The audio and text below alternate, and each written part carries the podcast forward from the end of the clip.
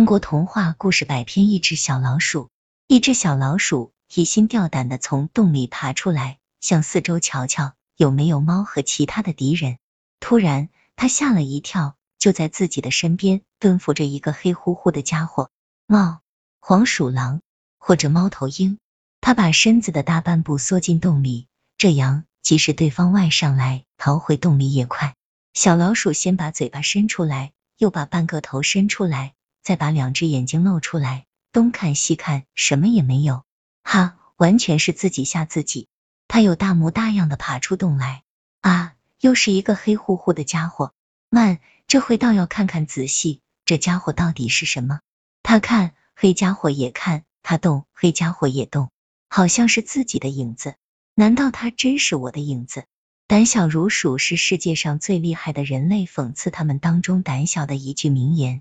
更何况这只小老鼠是鼠辈中胆子最小的，它当然不会轻易相信一个偶然发现的东西。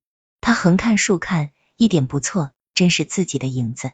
突然，他发现他躺在地上的影子竟比旁边那块石头还要大。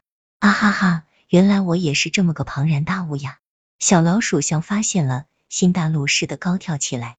他想起前几天一只猫来追捕自己，当他逃出猫爪，躲进洞里。然后又回过头来向外看时，追他的那只猫也只不过半块石头那么大。原来我比猫还大。小老鼠越看越得意，越看越自豪，越看信心越足。下次那只猫再来时，我一定要一口咬碎它的头。然后就在小老鼠下决心要吃掉猫的时候，不知怎么一回事，它已经落到了一张巨大的嘴巴里。那些尖利的牙齿像刚做的柱子，还有那血红的舌头啊！猫的嘴巴。当小老鼠发现真相时，已经来不及了。